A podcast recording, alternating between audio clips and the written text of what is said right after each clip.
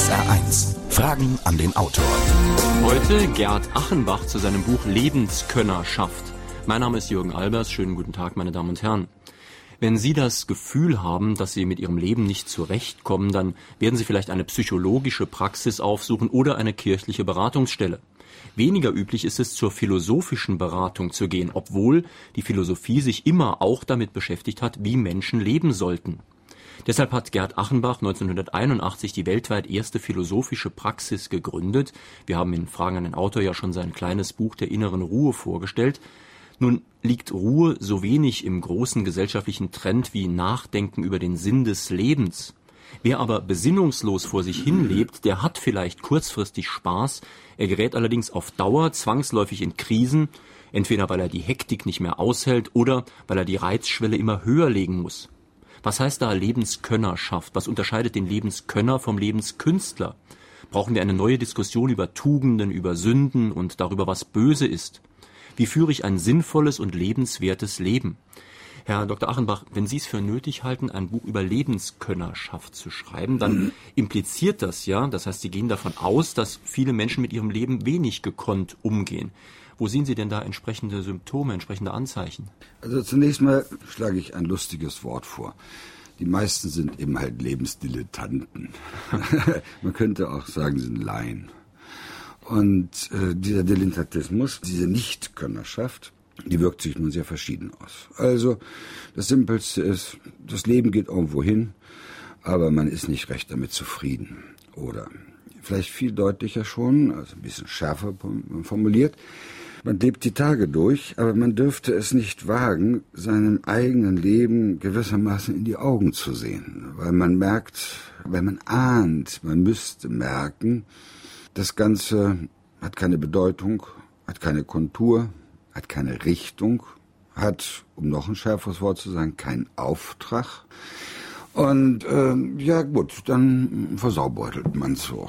Halbwegs vergnüglich, bisschen abgelenkt. Aber wie, wenn die Ablenkung mal gerade nicht funktioniert oder man gerade mal keine Unterhaltung findet, dann spürt man diese Leere. Richtig.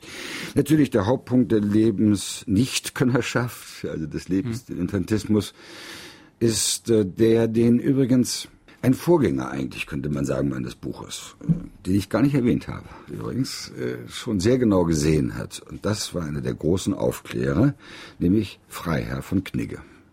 Freiherr von Knigge hat ja kein Anstandsbuch geschrieben, wie viele meinen, sondern sein Buch lautet über den Umgang mit Menschen. Und die These lautet, dass viele Leben, viele Biografien scheitern, weil die Leute vielleicht Fachleute sind, zwar und dies und jenes können, aber eins können sie nicht, mit Menschen angemessen umgehen. Darum damals dieses Buch. Und könnte sagen, das ist so eine Aufklärungsvariante dessen, was ich jetzt mit diesem neuen, übrigens noch nicht eingeführten Wort, Lebenskönnerschaft, ich habe mal nachgeguckt, das Wort wurde nirgendwo benutzt, äh, was ich da jetzt im Auge habe. Nun haben Sie ja, wie gesagt, seit 81 eine philosophische Praxis.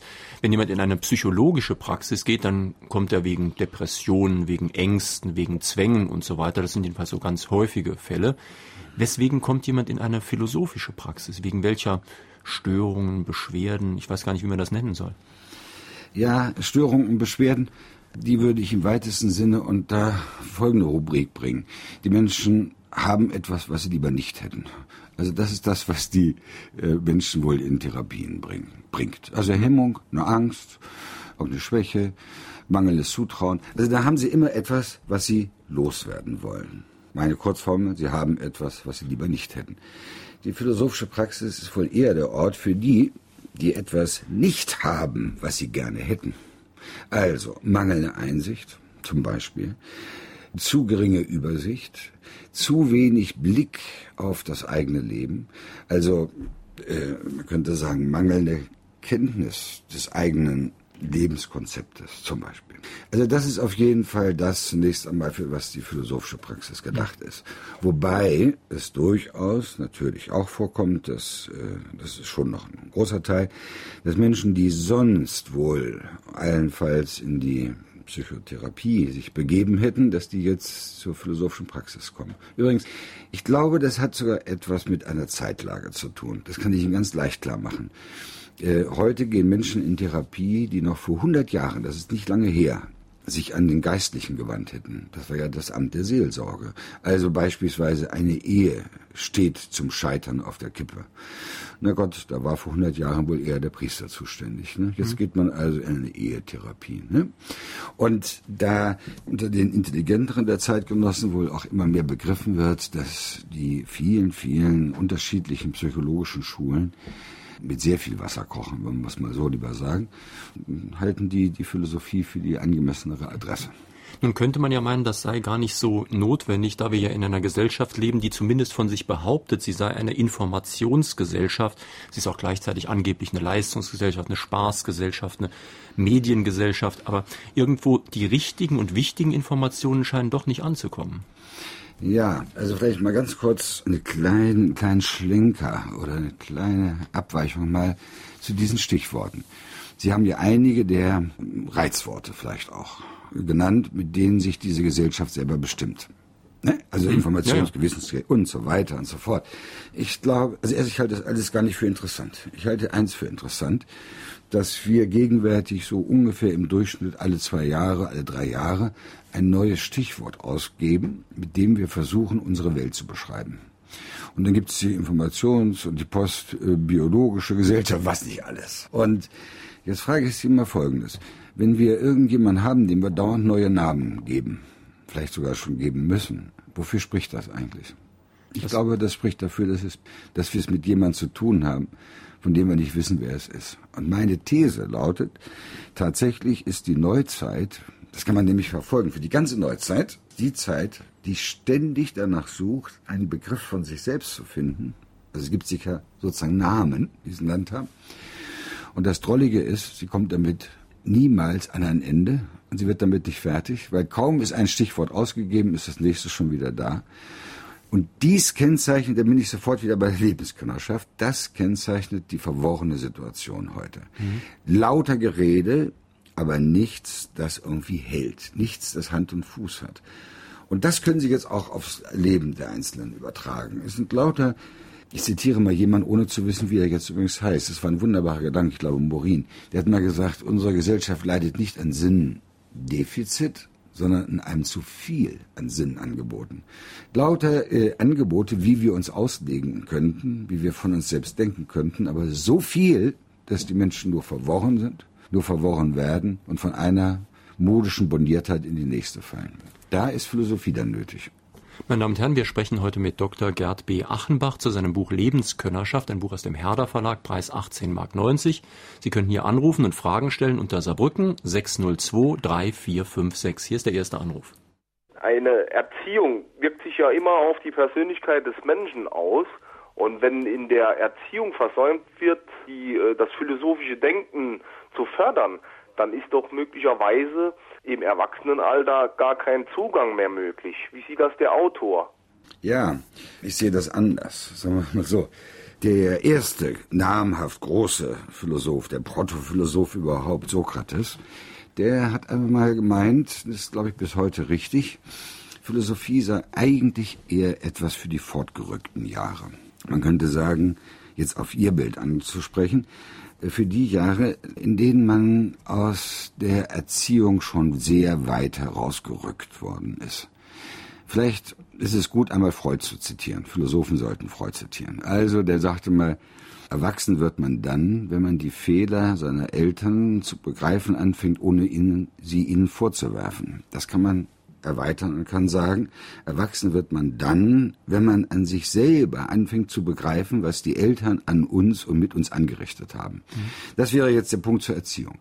Und wenn Sie dann mit diesem Resultat, das die Eltern aus Ihnen zu machen versucht haben, wenn Sie mit diesem Resultat nicht einverstanden sind, dann kommen Sie auf den Weg eines Nachdenkens mit sich selbst und über sich selbst und über die Welt, das sozusagen andere Orientierung braucht als das, was die Eltern in uns hineingeredet haben.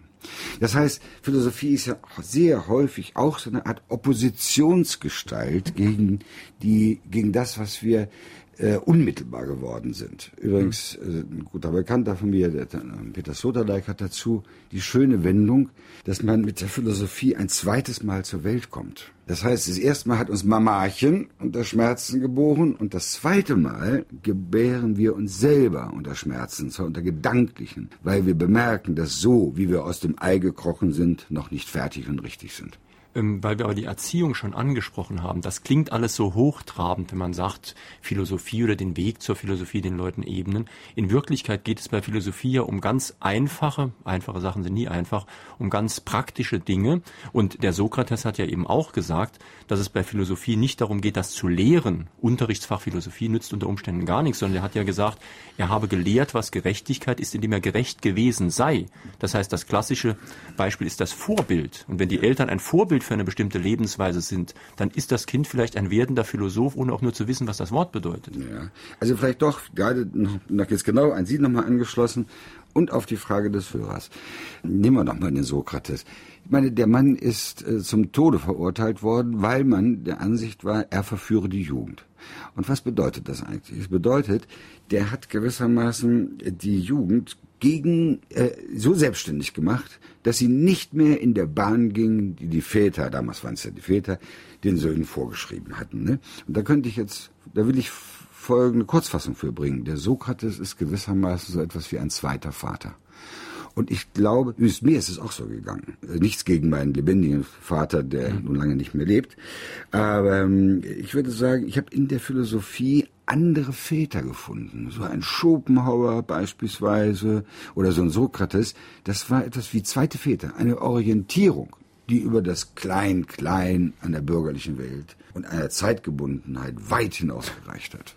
Also ich würde und damit sagen, wird man ja unbequem, denn wenn Sie überlegen, dass heute die Moden und dass Trends und Hitparaden und ich weiß nicht was hinterherlaufen eigentlich eher noch zugenommen hat, dann ist ja das, was Sie machen, man könnte schon sagen, subversiv, revolutionär, umstürzlerisch, jedenfalls irgendwo oppositionell. Das ist es hoffentlich, da bin ich auch ganz, ganz überzeugt. Ich glaube, dass, äh, wenn man einmal in diesen Elendsklageton verfallen darf, ganz kurz am Sonntagmorgen, der Aufwand zur Verdummung der Menschen wird ständig noch vermehrt.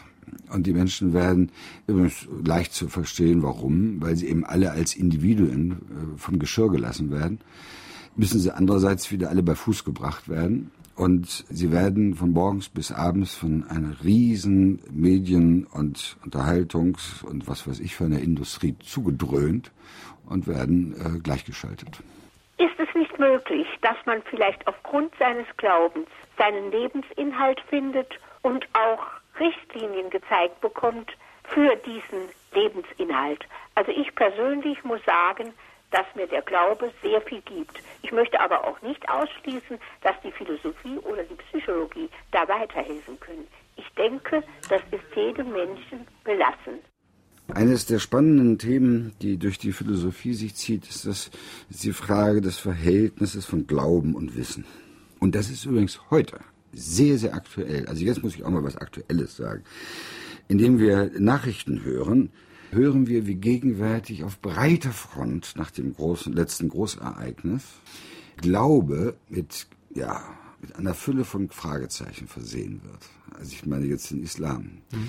Und man könnte sagen, je fester und je zweifelsfreier und je geborgener jemand im Glauben ist, denken Sie immer das, was jetzt an öffentliche Feindpropaganda über die Sender läuft, desto unheimlicher wird es den Menschen. Ich habe tatsächlich den Eindruck, dass seit der Aufklärung, sagen wir mal seit etwa Lessing, von dieser Zeit, da gehört es zu einem aufrechten Menschen, der sich Gedanken nicht erspart, die er sich lieber machen sollte, gehört es dazu, dass er wohl eine Beziehung zum Glauben hat, aber gleichzeitig nicht alle seine Fragen, also nicht den Kopf abnimmt beim Gebet, so will ich es mal ausdrücken. Also auch der Glaube verlangt den kritischsten Blick, denn nicht Glaube alleine schon, sondern dann kommt die entscheidende Frage, welcher Glaube? Übrigens, da ich vermute, dass die Hörerin, ich vermute es einfach mal, dass die Hörerin eher dem im weiten Sinne christlichen Glauben zugehört, wollte ich Sie mal daran erinnern, dass das eigentlich die Pointe des christlichen Glaubens ist. Nämlich die Alternative war nicht Glauben oder nicht Glauben, sondern was glauben, die Unterscheidung der Geister. Das ist der Punkt. Also damit ist, könnte man sagen, wenn jemand glaubt, erstens noch nicht alles Fragen zu Ende, sondern es geht erst los. Zweitens, die Philosophie, also besonders die, die mir auch sehr wichtig ist, die hat sich immer als eine, ja, als eine, ich möchte sagen, als eine Schwester des Glaubens verstanden. Denn ohne die Gehalte des Glaubens ist Philosophieren mhm. relativ leer. Weil Sie gerade was Aktuelles angesprochen haben. Ein Satz in Ihrem, in Ihrem Buch hat mich erstmal stutzen lassen. Sie schreiben, der Heute-Mensch, also der Mensch von heute, hat den Geschmack an allem Schwarz und Weiß verloren. Und ich habe zumindest aktuell eher den Eindruck, dass es umgekehrt ist, dass also die Schwarz-Weiß-Malerei wieder zunimmt. Da wissen einige Leute sehr genau, wo das Böse ist. Vor allen Dingen wissen sie aber auch sehr genau, wo das Gute ist, nämlich bei Ihnen. Und wenn da jemand mal differenziert oder sagt, dass die angeblich Guten vielleicht auch Böses in sich haben, wie Ulrich Wickert, dann bekommen die den größten Ärger. Und wie stehen Sie eigentlich dazu? Also äh, der Terrorismus erzeugt immer auch noch einen Terrorismus zweiter Art, nämlich in den öffentlichen Diskussionen. Also plötzlich er polarisiert und er richtet die Gehirne sozusagen äh, jetzt über zeitweise sehr genau aus. Was ich meine mit diesem, dass der heute Mensch das Schwarz und Weiß, also beides nicht mag, sondern mhm. eher so in den gemischten Zwischentönen sich auf, aufhält, das, diese Bemerkung habe ich gemacht im Zusammenhang der Tugenddebatte. Also Könnerschaft hängt mhm. eigentlich mit Tugend zusammen. Tugend ist eigentlich eigentlich nichts anderes als etwas können in bestimmten Gebiet. So. Und äh, in dieser Tugenddebatte, da war immer eines klar gewesen seit Aristoteles, die Tugend sei die Mitte zwischen dem Laster und der Tugend. Also zwischen dem Richt, äh, zwischen dem Falschen, zwischen zwei Falschen. Also ja. äh, so, genau. Das ist Extremen praktisch. Ja, zwischen zwei Lastern. So. Und dann kommt Nietzsche später und sagt, der moderne Mensch, ich glaube, das ist genau beobachtet, der bewegt sich nicht mehr in der Mitte zwischen zwei Lastern, also sagen wir mal Verschwendung und Geiz, ja, so, sondern der moderne Mensch, der bewegt sich zwischen der Tugend und dem Laster. Das heißt, nicht so ganz gut werden, nicht damit, damit auch nicht übertreiben, ja. Auch nicht richtig böse natürlich. Da hat man auch das Zeug nicht zu. Also wir haben eigentlich, der Mensch heute ist einer, aus dem man keine Tragödie mehr machen kann. Ich kann das mit diesem kleinen Schlenk vielleicht ganz gut deutlich machen. Die zeitgenössische Bühne oder äh, auch das Fernsehfilmbeispiel, der Film, die haben alle eine Tendenz zur Komödie und es ist eigentlich eine Tragödie nicht mehr möglich. Warum? Weil die Tragödie, die würde Entschiedenheit, die würde Deutlichkeit der Optionen verlangen, die würde deutlich dieses Weiß und Schwarz verlangen. Mächte gegeneinander auf. Aber wir sind da eher kompromissbereit. Wir sind sozusagen grau. Äh, grau, ja, ja, flexibel, anpassungsstark, undeutlich. Wir, wir bilden uns so zurecht, dass wir in der Gesellschaft nirgendwo anecken. Und besonders stark haben wir den, äh, die meisten Menschen wenigstens, den Blick der anderen verinnerlicht. So sein, wie die anderen wollen, dass wir sind. Das wäre der Fall Wickert, der offensichtlich da einmal gegen verstoßen hat. Rede in der Öffentlichkeit bitte so, wie die Menschen dich hören wollen. Ja? Oder wie die herrschenden Menschen oder die mehrheitlichen ja, Menschen. Gut, dich hören wollen. Wer danach sich richtet, der bewegt sich immer in einer Grauzone und in einer sehr wabernden, unkonturierten Zone. Dann sollten wir vielleicht jetzt besser wabern, damit wir nicht irgendwelchen Anstoß erregen. Hören wir lieber eine Frage. Herr Dr. Achenbach, sind Clochards Lebenskünstler oder eher verkrachte Existenzen durch bestimmte Lebensumstände oder auch Alkohol? Clochards. Die Cloch ich habe irgendwas Clochards, ob die Clochards Lebenskünstler sind. sind. Ob die Lebenskünstler sind. Nein, ich würde sagen, der Clochard ist der gescheiterte Lebenskünstler, der aber eigentlich wohl gedacht hätte, übrigens nicht für alle Clochards, es gibt einfach schlichtes Elend. Leben scheitern. Aber ähm, insofern ist er sozusagen die gescheiterte Version des Lebenskünstlers schon. Das kann man daran vielleicht ganz gut sehen. Der Lebenskünstler, der in der Literatur eine Rolle spielt, bei Oscar Wilde oder solchen Leuten. Damals, das war eine Figur des 19., späten 19. Jahrhunderts vor allen Dingen. Und das war der Flaneur und der Dandy. Dazu gehören ein paar Dinge, die jetzt an den Clochard erinnern. Also das erste, was ein Dandy etwa, das ist der, der die Lebenskönnerschaft zum Prinzip macht, was er nicht tun darf, auf gar keinen Preis. Er darf nicht arbeiten. Also er muss irgendwie Rentier sein, Privatier. Er darf nicht arbeiten. Schon wichtig. Er erinnert an den Clochard. Zweitens darf er nicht ganz in die Gesellschaft hineingehören. Eine Unzahl von Boulevardstücken, die läuft immer so.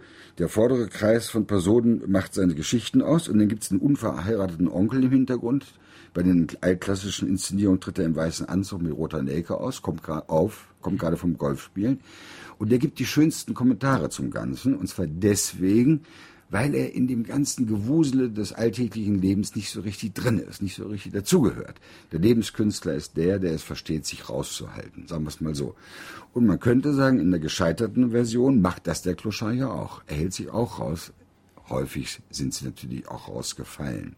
Auch ist der Alkohol der angesprochen worden ist, ist ja, ich kenne das aus Beratungen übrigens, also jetzt nicht der Normalalkohol, wir sind in der Beziehung wahrscheinlich die allermeisten sind also Normalalkoholiker heute, man trinkt abends seinen Wein, aber ich meine dort, wo es in etwas exzessiven Alkoholkonsum übergeht, da kann man auch oft erleben, dass es so eine Art Distanzbeschaffung gegenüber der wirklichen Welt ist, zugunsten der Nähe einer Traumwelt gegenüber. Und dieses träumerische Moment, das ist allerdings auch dem Lebenskünstler äh, äh, wohl zu eigen. Der wird nämlich sagen, ich akzeptiere Probleme nur so lange, wie sie mich nicht behelligen, als Beispiel. Mhm. Ne? Gegen diesen Lebenskünstler übrigens ist mein Buch mit der Lebenskönnerschaft geradezu angeschrieben. Ja, ist ein Kapitel drin, wo da eine genaue Differenzierung ist. Ist mit Lebenskönnerschaft gemeint, dass man sein Leben bis ins Kleinste plant, dass man sich ein Ziel setzt und dieses auch erreicht? Oder ist mit Lebenskönnerschaft gemeint, dass man sein Leben lebt ohne bestimmtes Ziel, dafür aber mit jeder Situation klarkommt, die sich einem ergibt und dass man die meistert? Ja, das letzte Wort, dass man das Leben meistert, das finde ich sehr schön. Wobei, ich nehme das jetzt sehr genau, dieses Wort, sein Leben meistert. Denn meistern, was heißt das? Das geht wohl nicht ohne ganz erhebliche Sachkenntnis. Der Meister, ob das ein Tischlermeister ist, der kennt sich mit seinem Material und mit allem, was ihm in seiner Werkstatt da begegnet, sehr gut aus. Und diese Kenntnis auf das Leben übertragen, ja, da gehört Menschenkenntnis zum Beispiel dazu, und eine genaue Kenntnis auch meiner selbst. Das gehört dazu, das meine ich, mit Lebenskönnerschaft als Bedingung, das Leben zu meistern. Und heute die Hörerin eigentlich eine sehr spannende, finde ich, sehr spannende, besondere Frage mit aufgeworfen, nämlich ob zu dieser Könnerschaft auch dazugehöre, dass man bis ins Kleinste alles im Auge habe. Ich glaube, ja, das ist wirklich spannend, und ich glaube, dass einer, der etwas fortgeschritten ist in der Lebenskönnerschaft, der kann sich erlauben, vieles zu übersehen. Wissen Sie, das ist so, ich will mal ein Beispiel, ich will mal einen Vergleich bringen. Wer ist ein guter Tänzer?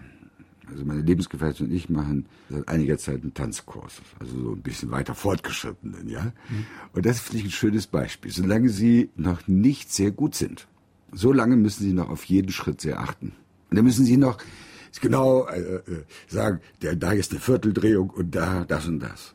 Und je mehr Sie Könner sind, desto oder werden, desto mehr kann alles was hier unter das Kleine geht und in das Spezielle geht, kann übersehen werden, weil mit einem Male, jetzt will ich ein anderes Wort gebrauchen, als wir bisher hatten, ein Stil des Lebens ausgeprägt worden ist. Vergleichen Sie mit dem Tanz, ja? Mhm. Ein Stil des Lebens ausgeprägt ist, dem sich die kleinen Details ganz ohne unsere Aufmerksamkeit fügen.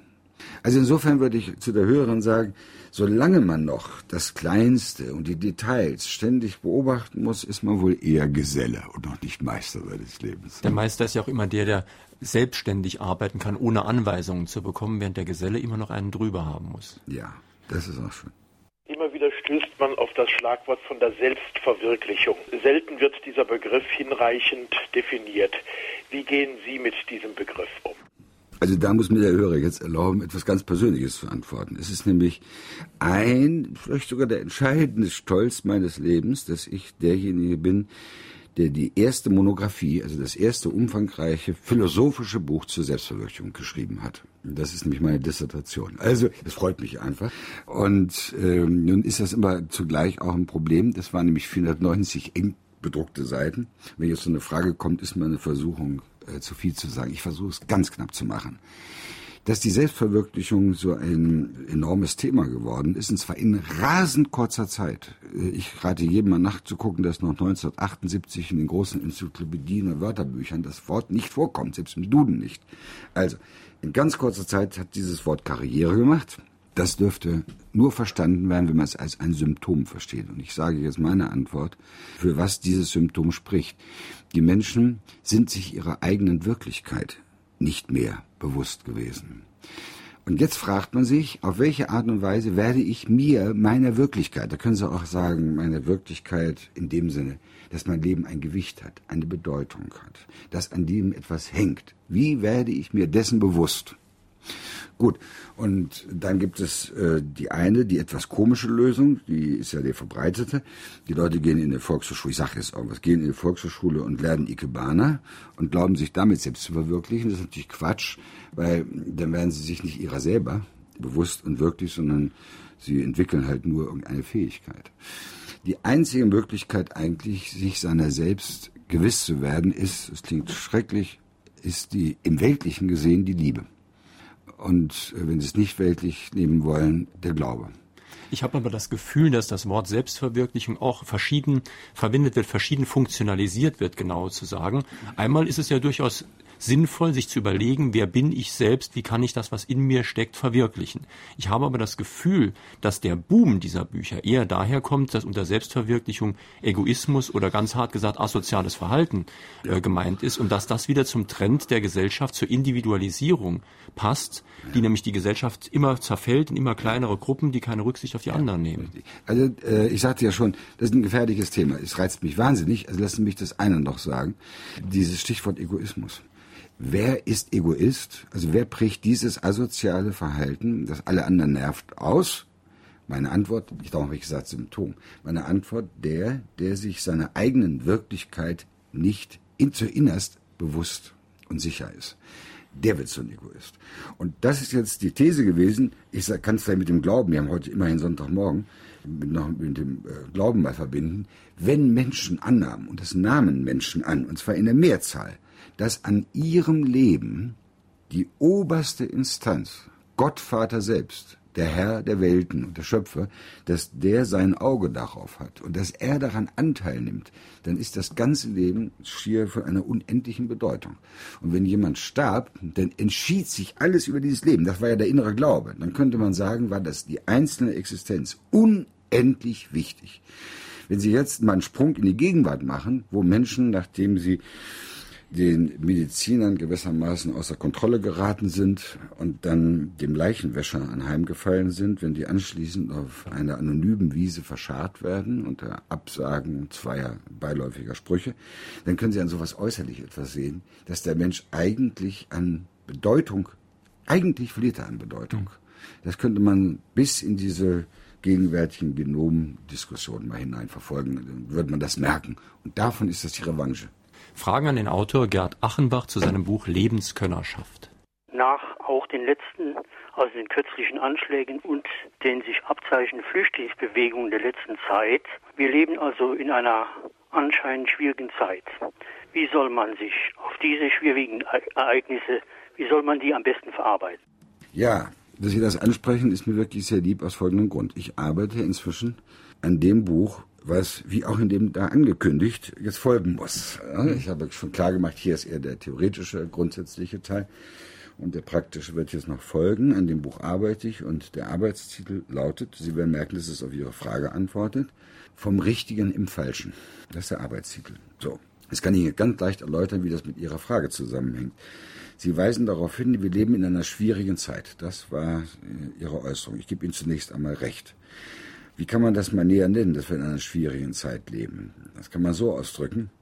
Wir leben dann noch nicht richtig, wenn wir so leben, wie wir in eine solche schwierige Zeit bruchlos reinpassen würden. Also wenn in einer Zeit viel falsch ist, ganz einfach. Das war ja der Eindruck dann kann man nicht richtig leben, indem man so lebt, wie die Zeit uns haben will. Das haben schon die alten Chinesen gesagt übrigens. Das ist wunderbar. Und das hat natürlich auch Adorno gesagt. Das war ja mhm. dieses berühmte Diktum, es sei kein richtiges Leben im Falschen möglich, ja.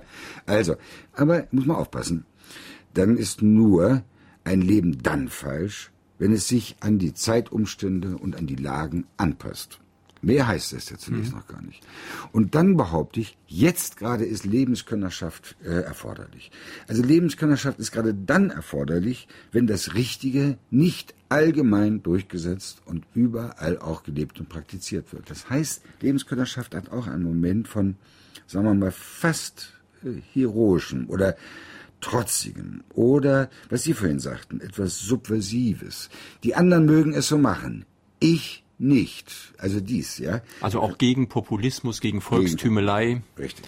Da habe ich ein wunderschönes Zitat in Ihrem Buch gefunden von Herrn Davila. Die Dummheit ist eine Krankheit, welche jede Idee befällt, die populär wird. Ja. Das können wir ja auch an politischen Parteien verfolgen. Die hatten oft in ihrem Ursprung sehr, sehr gute Ideen und dann wurde ja. es immer dümmer. Ne? Ja, ganz genau. Der Autor hat eben gesagt, dass die Gesellschaft verworren ist, eben deshalb, weil sie immer wieder neue Begriffe für sich selbst sucht. Und ich denke, das kann man deshalb nicht sagen, weil wir zwar in einer sehr individualisierten Gesellschaft leben und jeder sein, die Möglichkeit hat, seine eigenen Werte zu finden, aber in der Summe muss es ja deshalb nicht verworren sein, nur weil es unübersichtlich ist und jeder seine eigenen Werte hat. Man kann halt nur mal nicht sagen, wir leben in einer Spaßgesellschaft, weil nicht jeder sie als Spaßgesellschaft versteht. Tja, also das, was die Hörerin sagt, ist auf jeden Fall ein Problem, mit dem sich die Philosophen schon lange beschäftigen. So, das kann ich erstmal sagen, in welcher Weise. Wenn Sie zum Beispiel sagen, das ist sehr populär heute, jetzt haben wir was Populäres, jeder habe so seine eigenen Werte. Das klingt ja sehr schiedlich, friedlich. Man möchte schon fast sich zurücklegen und sagen, jetzt haben wir keine Probleme. Aber wir haben sie doch. Denn wenn jeder so seine hat, dann gelten alle nicht. Denn ein Wert gilt nur dadurch, oder hat erst Geltung, hat auch Bedeutung dadurch, dass erstens er anerkannt ist, und zwar nicht nur von einem, sondern möglichst von allen.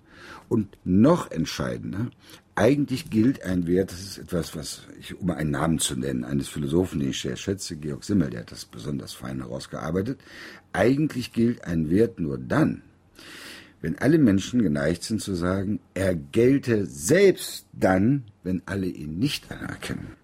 Also das ist eigentlich jetzt die Zuspitzung. Und damit könnte man sagen, das ist ja fast ist so bei der christlichen Liebe zum Beispiel. Richtig. Keiner würde ihr widersprechen. Richtig, so ist es, so ist es. Und da liegt jetzt eigentlich, und wenn das jetzt alles sozusagen individualisiert ist, dann haben wir eine Ausgangslage, von der man sagen kann, diese Elends-Ausgangslage war der Anfang alles philosophischen Nachdenkens. So hat es nämlich der Sokrates vorgefunden. Jeder hatte seine Meinung.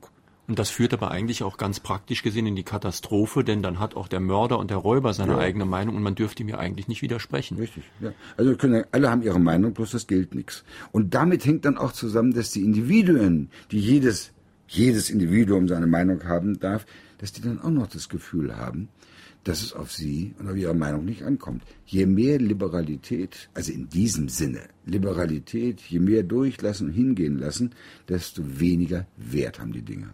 Noch eine Frage an den Autor. Da unsere Schulen nur wissen, aber nichts über das Leben lehren, würde der Autor ein Unterrichtsfach Psychologie zu den Themen Liebe, Selbstentfaltung, Partnerschaft, Menschenkenntnis und Kreativität befürworten? Nein. Ich sage Ihnen warum. Ich glaube, Jetzt kriege ich wahrscheinlich Schelte, aber ich gehe dieses Risiko ein. Ich glaube, die meisten Lehrer wären dazu nicht in der Lage, einen solchen Unterricht zu geben. Da bin ich sehr, sehr skeptisch. Wie soll man also, das auch unterrichten, vor allen ja. Dingen auf der Wissensebene? Ja, ja. Also ja, ja. Nee, da bin ich sehr, sehr skeptisch. Ich würde sagen, die Schule tut schon das Richtige, wenn sie im Großen und Ganzen so viel wie möglich Kenntnisse und ähnliches vermittelt. Aber das, was so die Lebenskönnerschaft betrifft, da ist man darauf angewiesen, dass man einen weisen Großvater hatte oder eine sehr kluge Tante oder dass man das richtige Buch mal in die Hände bekommen hat oder dass man selbst das Zeug hatte, mit sich etwas voranzukommen. Also ich glaube, als Schulfach ist das nicht durchsetzbar. Weil Sie gerade den weisen Großvater ansprechen, da sind ja zwei Begriffe sozusagen drin, die beide unpopulär sind, Weisheit und Alter. Ja. Ich habe das schöne Zitat von Kant in Ihrem Buch gefunden, dass Weisheit oft so spät erreicht wird, dass es eigentlich schade ist, dass man dann bald sterben müsse. Ähm, wie ist das mit der Altersweisheit? Also ich habe das deswegen auch in das Buch mit aufgenommen, weil meine These lautet, unsere Zeit weiß mit Weisheit zunächst mal nichts anzufangen. Denn da ist vielmehr der, äh, der, der flinke, umstellungsfähige junge Gesamtarbeiter, der charakterlose übrigens, der ist gefordert. Aber nicht Weisheit, die ist geradezu widerständisch. Also Weisheit ist äh, ein, ein Bild von gewordener Richtigkeit und erworbener Richtigkeit und deswegen auch immer an Alter gebunden. Also weise ist niemand, der nicht schon ganz viel Erfahrung gemacht hat. Und Erfahrung macht man nur dann, wenn man merkt, dass, seine dass die eigenen Vorstellungen scheitern übrigens. Erfahrung ist immer belehrt werden über die Falschheit unserer Erwartungen. Das alles braucht Zeit, das braucht Lebenszeit, das braucht eben Alter. Und das Alter hat zunächst einmal kein hohes Ansehen in unserer Gesellschaft gegen. Vor allen Dingen bei den Alten. Äh, bei den Alten selber hat das ja. Alter kein gutes Ansehen. Da haben Sie recht. Darum werden die meisten Alten immer komischer. Es ist natürlich wahnsinnig komisch, wenn man also als Alter nur noch die Verfallssymptome nach außen kehrt, die ja so unübersehbar sind, aber dass man nicht beim Alten sehen kann, bei den meisten Alten nicht sehen kann, dass sie auch etwas hinzugewonnen haben. Hinter also nur Falten hässlich, ein Kindskopf. Ja, genau, ja. Nur hässlich, gebrechlich, krankheitsanfällig sein und sein Leben im Wartezimmer des Arztes verbringen, das verschafft natürlich auch keinen Respekt. Das verschafft höchstens Mitleid. Wie ist es möglich, im Zeitalter des Konsums seinen eigenen Weg zu finden und im Alter auf ein erfülltes Leben zurückblicken zu können? Na, der Konsum ist das geringste Problem, glaube ich. Sie brauchen sich nur dessen zu enthalten. Also wenigstens so weit, wie es mit Ihrem Leben äh, in Einklang zu bringen ist. Also in der Tat glaube ich, jetzt will ich da doch einen ganz generellen Gedanken einmal ganz kurz versuchen. Konsumgesellschaft. Es wird auch von Konsumterror geredet. Dazu möchte ich mal sagen, was eigentlich der Erfolg der Konsumgesellschaft ist. Das ist genau der Erfolg auch Haupt unserer westlichen Welt und der beruht auf Folgendem. Die Menschen werden mit sich selbst betrogen. Die Konsumgesellschaft würde nicht funktionieren, so wie der Hörer das gerade anspricht, wenn die Konsumgesellschaft nicht genau dies wäre, dass sie sich erbarmungslos an den Interessen der Käufer und Konsumenten äh, orientiert. Und da ich, jetzt will ich nochmal die Wendung gebrauchen von eben, da wir Sonntag haben, darf man ja mal vielleicht was Theologisches sagen. Es ist was ganz Abgründiges. Und zwar folgendes. Man hat in der gesamten Tradition bis in die Märchen hinein, lesen Sie Grimm, lesen Sie zum Beispiel das kalte Herz von Hauf, um ein Beispiel nur zu nehmen, überall war man sich über Folgendes einig. Wenn jemand kommt und sagt, ich mache alles so, wie du es willst, und ich werde dir alle deine Wünsche erfüllen, und ich werde sie sofort erfüllen und ohne Reue und ohne lange mit dir darüber zu diskutieren, wenn ein solcher Geist in einem Märchen oder irgendwo auftaucht, hat die ganze Tradition immer gewusst, das ist nicht der liebe Gott und kein Engel, sondern es ist der Teufel. Weil Sie gerade sagten, dass die Konsumgesellschaft das erbarmungslos tut. Ja. Das Wort ist genau richtig gewählt. Ja. Denn ähm, wenn ich einem partiell mal Dummen sage, du bist dumm, also kriegst du alle Dummheit, ja. dann ist das zynisch. Und Zynismus kommt in Ihrem Buch ja auch vor gegen Ende. Sie bezeichnen das als das Aroma der Hölle, mhm. denn der liebt die Schlechtigkeit und Dummheit, sie fördert das Geschäft. Das heißt, man tut so, als ob man den Leuten etwas Gutes tut, indem man ihnen alles gibt, was sie wollen, aber in Wirklichkeit bestätigt man sie auch in ihren Gebrechen. Das wäre wie wenn man einem Kranken sagen würde, oh, du hast Grippe, ähm, du solltest vielleicht noch ein paar Viren nehmen. Ja, ja, eben. Also der Zynismus ja in der Tat, das ist genau das. Die Menschen bekommen, also das, das hat es in der Geschichte ja auch noch nicht gegeben übrigens, das ist das Neue. Die Menschen bekommen, und zwar rücksichtslos, das, was sie wollen. Und da brauchen sie nur, wir sitzen hier im Rundfunkhaus, die brauchen nur zu gucken, dass äh, ich bin ja nicht bei Ihnen im Betrieb, ich darf es sagen, je mehr privat, desto schlechter das Niveau. Und warum? Weil man sagt, erbarmungslos, wir liefern den Leuten, was sie wollen. Und das Schlimmste ist, diejenigen, die das machen, verachten die Leute auch noch obendran. Das ist das Allertollste. Sie sagen, die Leute sind zwar beschissen, aber das wollen sie ja, also kriegen sie es. So möchte ich nochmal am Sonntagmorgen sagen, so hat bisher nur der Teufel geredet. Den Ist-Zustand unserer sogenannten Zivilisation sehe ich wie folgt. Zum Beispiel immer mehr Programme, meist sogar gleichgeschaltet und trotzdem sind wir immer fragwürdiger und weniger informiert. Immer mehr Produktion mit immer weniger Menschen in Arbeit, dadurch immer mehr Arme und wenig sehr Reiche. Immer schnellerer Verkehr mit jährlich als Preis 8000 Verkehrstote, also mehr als neulich in Amerika, die von Politik und Gesellschaft vielleicht als Kollateralschaden akzeptiert werden. Ist das der Fortschritt oder welche Denkansätze bietet das philosophische Denken? Also, nahezu alle Dinge, die Sie jetzt genannt haben, ließen sich, wenn man so, wie es heute üblich ist, bisschen akribisch rangeht, sehr relativieren. Die 8000 Verkehrstoten zum Beispiel, wenn Sie Fachleute zusammensetzen, erzählen die Ihnen sehr schnell das Ende der 50er Jahre, wir schon mal bei 15.000 waren und in den 8000 sind sogar beide Teile des neu zusammengewachsenen Deutschland drin. Also, ich wollte klar machen, wenn man so en Detail rangeht, kann man überall so, oh, und das ist da ein Fortschritt, liegt an den Airbags und was weiß ich, bla bla. So. Aber das will ich nicht tun. Ich will auf äh, die Darstellung des Hörers eher mal so antworten. vermutlich geschieht im Großen Folgendes. Eine Gesellschaftsform ist übrig geblieben, die, die wir mit etwas unglücklichem Vokabular heute die westliche nennen. Die ist übrig geblieben. Und diese, das ist genau das, was immer in der Geschichte passiert ist. Diese einzig zurückgebliebene, die entwickelt jetzt ihre Widersprüche in sich. Also da muss ich Hegel zitieren, alles Große geht am Ende an sich selbst zugrunde. Und das heißt, wir dürfen nicht davon ausgehen, ich gehe nicht davon aus, dass die Gesellschaft so, wie der Anrufer sie eben kurz geschildert hat, dass die auf die Dauer einen Bestand hat. Dies kann nicht sein. In jeder Gesellschaft wird unendlich vieles übersehen. Also das kann man in dem Beispiel, das er nannte, äh, gut zeigen.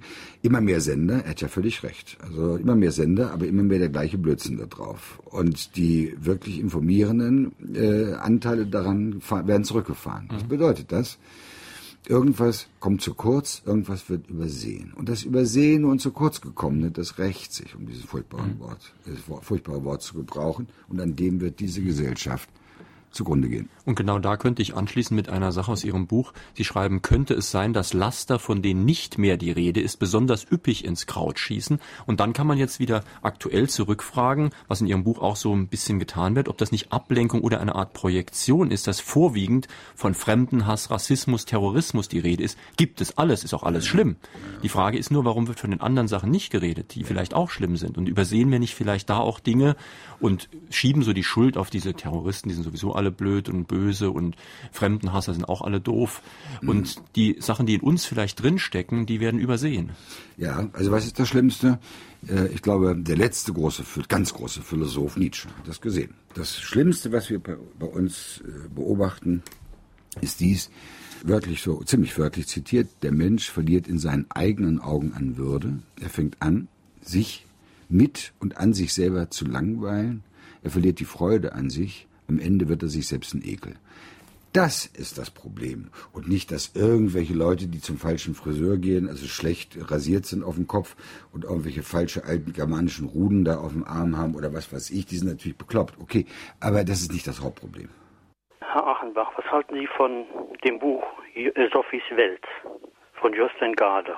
Ja, wissen Sie, einerseits bin ich ganz froh, klar, äh, muss ich geradezu als Philosoph sein, dass man dieses Buch viel gelesen hat. Auf der anderen Seite will ich nicht verhehlen, dass äh, ich es persönlich sehr langweilig finde.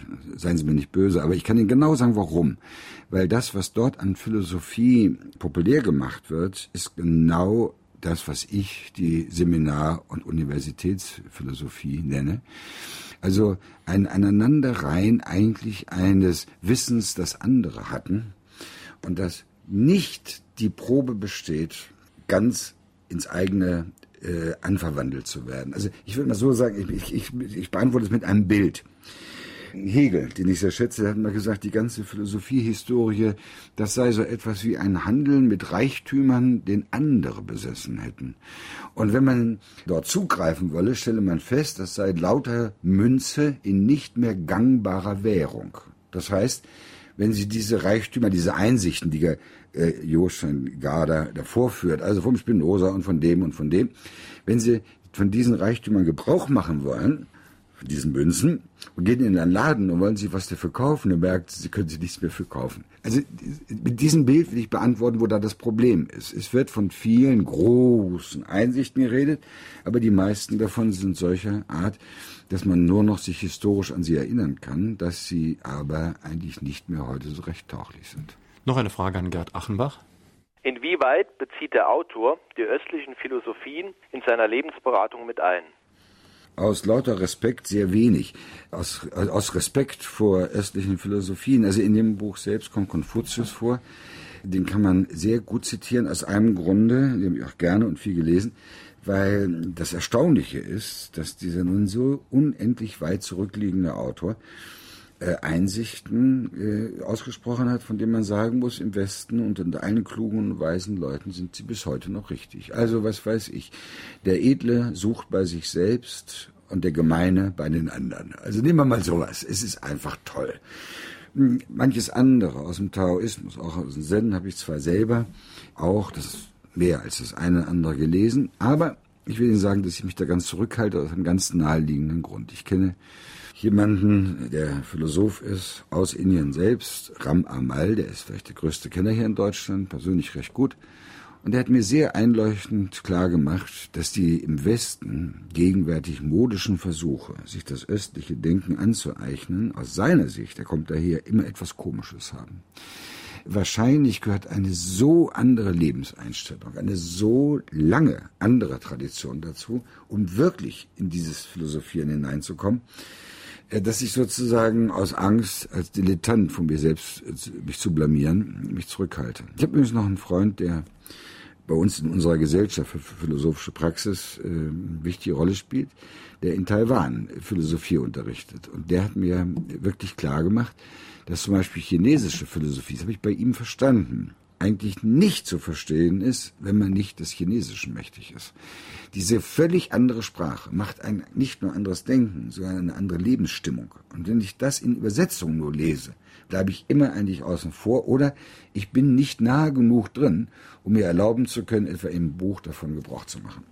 Kann es sein, dass viele Menschen heute gar nicht mehr selber leben, sondern von Wirtschaft, Staat oder Kirchen gelebt werden? Kann es außerdem sein, dass eben diese Institutionen gar nicht daran interessiert sind, dass die Menschen selber leben? Also bei ihrer Reihenfolge habe ich nur bei der Kirche etwas Angst, äh, bange, ob das so ganz stimmt, dass Menschen von der Kirche gelebt werden. Ich meine, das mag in Einzelfällen vorkommen, ist aber, glaube ich, als soziologischer Befund wenigstens mal nicht mehr so auffällig. Und ich kann Ihnen auch sagen, warum mir diese Differenz wichtig scheint. Also, was Sie erst so nannten, durch wen und was wir alle gelebt werden, Außer der Kirche haben, glaube ich, alle die anderen Instanzen eines gemeinsam. Sie sind dadurch wirksam, dass die Menschen, die sich von diesen Instanzen leben lassen, es nicht begreifen. Das heißt, die Unausdrücklichkeit der uns, früher hätte man gesagt, manipulierenden Instanzen, mhm. also das Nichtbewusste daran, das Unbewusste, das ist das Wirksame. Ich glaube, da ist die Kirche von geradezu liebenswerter, altmodischer Schroffheit, indem sie die Menschen ermahnt, ihnen in ihr alteuropäisches Gewissen redet und ähnliches. Ich glaube, das ist nicht die Kunst der Verführer. Die Verführer sind es eher, die wirksam sind. Ich habe bekomme hier in meinem Beruf jede Menge Ratgeberliteratur auf den Tisch und Ihr Buch könnte man ja in einem sehr, sehr, sehr weiten Sinne auch als Ratgeber bezeichnen, aber auch wirklich nur in einem sehr weiten Sinne, denn was Sie genau nicht tun, ist, dass Sie sagen, du sollst morgens aufstehen, zehn Minuten Frühgymnastik machen, dann machst du eine positive Bestätigung, sagst zehnmal hintereinander, ich bin okay, du bist auch okay oder irgend sowas wie in den wirklichen Ratgeberbüchern. Wie unterscheidet sich denn eigentlich ein Rat, wie Sie ihn geben können, von dem Rat in diesen Anweisungsbüchern? Ja, also zunächst einmal könnte man sagen, wie steht die Lebenskönnerschaft zu den Ratgebern? Hm, steht so, dass dieses Buch gewissermaßen vor den Ratgebern warnt, so könnte man es auch sagen. Mhm. Und, äh, oder besser gesagt, es warnt vor den Ratgebern, indem es sie lächerlich macht. Die Antwort auf Ihre Frage sieht vielleicht so aus. Was philosophische Beratung ist, das ist nicht etwa so zu verstehen, dass der Philosoph einem, der ratlos ist, einen Rat erteilt, sondern philosophische Beratung ist dieser Sinn von Beratung, den wir in dem Wort haben, sich beraten mit jemandem. Also, der, der Rat sucht, der berät sich, das ist doch eine wunderbare die Sprache, ist ja weiß, der berät sich selbst im Gespräch mit jemandem anderen. Und es kommt immer darauf an bei dem Rat, dass derjenige, der da beraten wird, dass es wirklich auch eine Form geworden ist, in der er für sich Rat wusste. Allerdings unter Beihilfe des Philosophen. Meine Damen und Herren, drei, die heute Morgen angerufen haben, bekommen demnächst vom Herder Verlag ein Buch von Gerd Achenbach, Lebenskönnerschaft, Preis übrigens 18,90 Mark.